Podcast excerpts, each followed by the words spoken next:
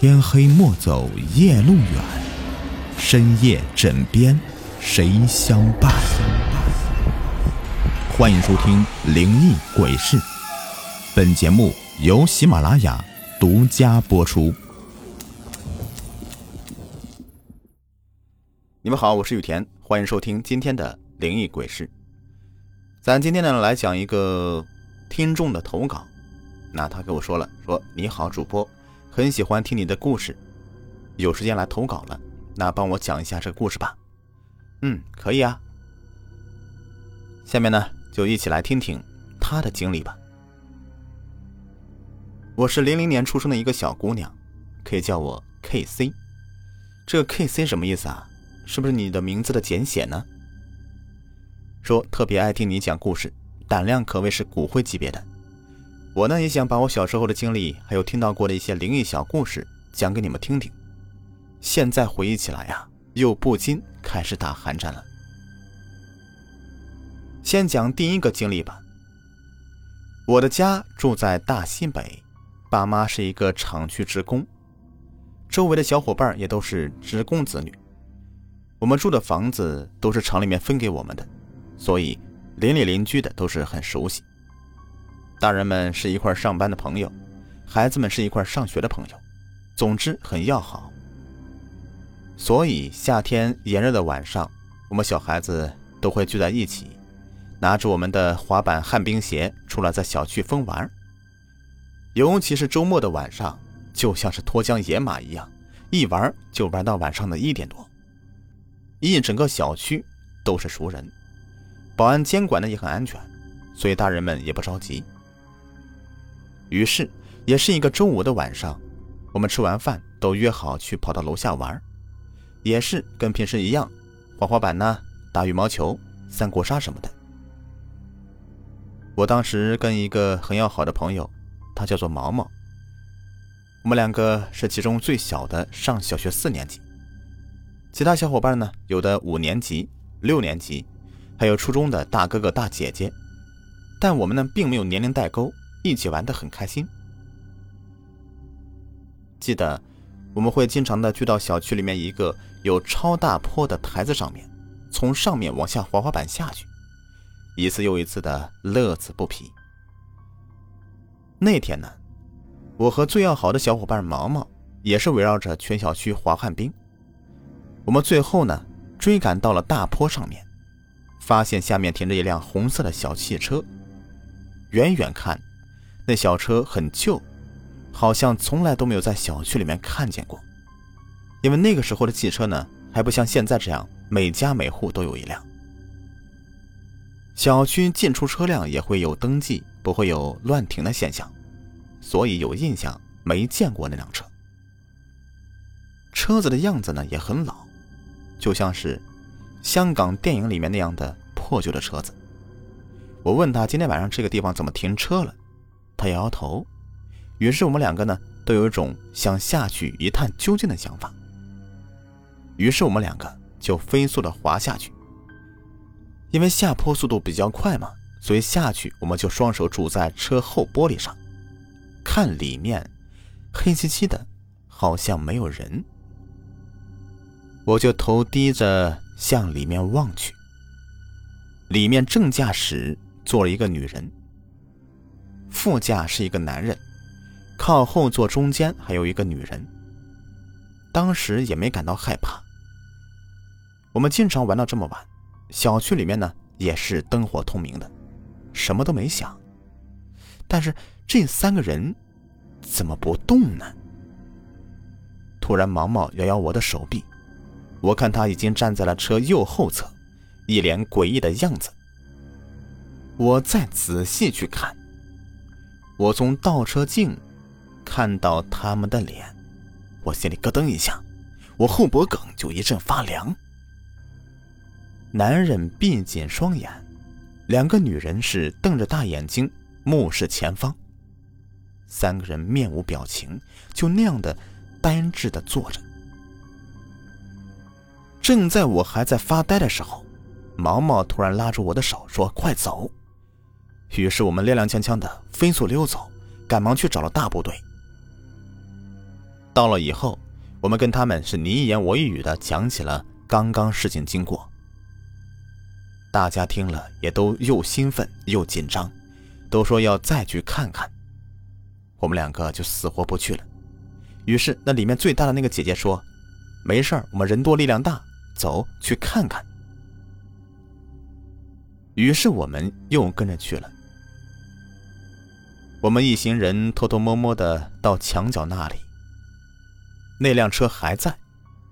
我们商量好一起冲过去。刚刚准备跑下坡，那辆车突然发动了，扬长而去了，害得大家是兴致全无，于是就各自回家了。从那以后呢，再也没有见过那辆车出现在小区里面。回家后，我跟我妈讲这事儿，妈妈就听我在那里喋喋不休的说着，就当小孩子调皮，也没怎么搭理我。我的身体也没什么不舒适，也就没再管了。之后呢，我们也是还在那个小区那样子，跟朋友们疯玩到很晚。但是我跟毛毛毕竟经历过，晚上快到十二点，我们就会主动回家。后来呢，有一个小伙伴跟我讲，他爷爷跟他说，那男人可能是招魂师，那两个女人是孤魂恶鬼，在给他们招魂什么的。他说还好当时是我们两个人，一个人的话就说不定会被拖上车带走。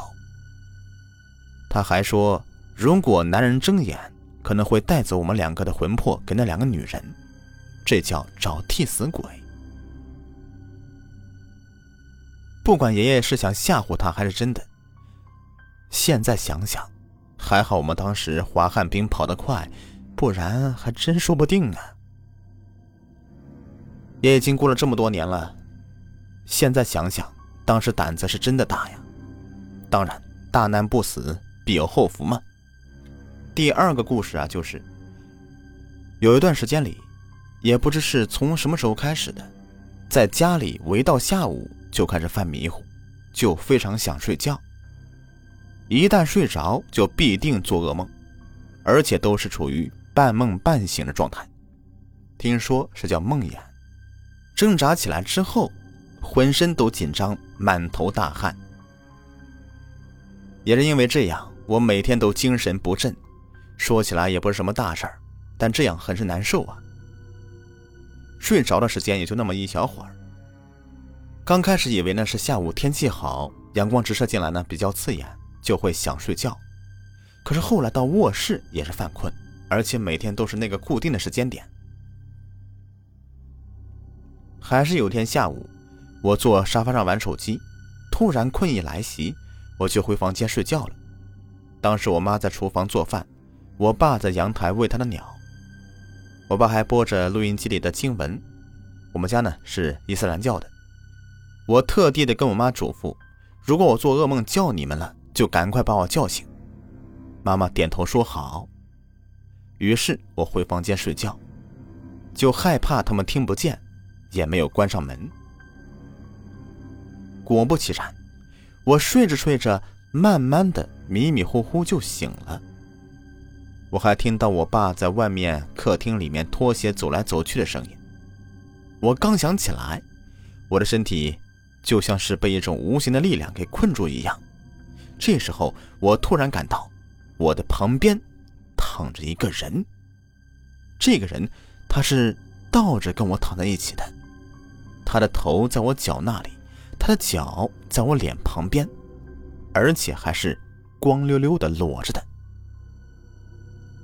我想转头看他，但就是动不了，我就使劲抬手去掐他的腿。想把他给掐醒，我就会醒过来。我还记得他的皮肤冰冰凉凉的，我使尽全身力气怎么去掐就是不行。这时候还能听到我爸走进我房间的声音，我就想赶快再叫他，可是喉咙就像是被堵住一般，一声都发不出来。就这样。我一直使劲挣扎，挣扎了好久，突然一下我就震醒了。我发现眼角都是泪水，身上都是汗。我平躺着，双手都摆在胸口上。我爸依旧是在外面走动，录音机里面播放的经文还在放着。我缓缓坐起来，旁边也什么都没有。我立马走出去，有点生气，跟我爸妈说：“我刚才一直在叫你们，没有听到吗？”爸妈一脸茫然说：“没有啊，而且你刚才睡觉都不到十分钟啊。”我看了一眼时钟，竟然距离我睡着才八分钟。这八分钟对我来说像是半个世纪那么长。之后呢，我跟他们讲述，爸爸说我是看恐怖片看多了才做噩梦的。然后爸爸让我以后啊晚上跟妈妈一起睡，他睡我房间。我们换房睡了几天后，爸爸说。其实睡我房间，他也做噩梦了，就梦到有一个长发女站在我的窗户上。爸爸说他在梦里把她给赶走了，叫她不要再过来，再来就打断她的腿。因为我的房间一直都是我自己住，所以可能女本阴就会招来这些歪门邪道的。我的房间窗户比较大，几乎半面墙都是窗户。房间也本在阴面，所以一到下午，太阳落山之后，房间温度就会瞬间降得比较冷。爸爸去寺里面带来一张经文，贴在我的门头上，说这样就不用害怕了。难道是那个女的想来勾我的魂吗？再看我是一个小丫头，弱不禁风的想来吓唬我，但是我可是不害怕的。贴了静文以后，我也回了自己的房间睡觉。我也再没做过噩梦了。只要大家不去怕这些，他肯定也不会伤害到你的。还是要相信科学呀。好了，以上就是这位朋友的故事，感谢支持。雨田会为你送上喜马拉雅会员月卡一张，也欢迎大家前来投稿。如果选中作为节目播出，就会获得由雨田本人出资送出的喜马会员卡一张。好了，下期再见，拜拜。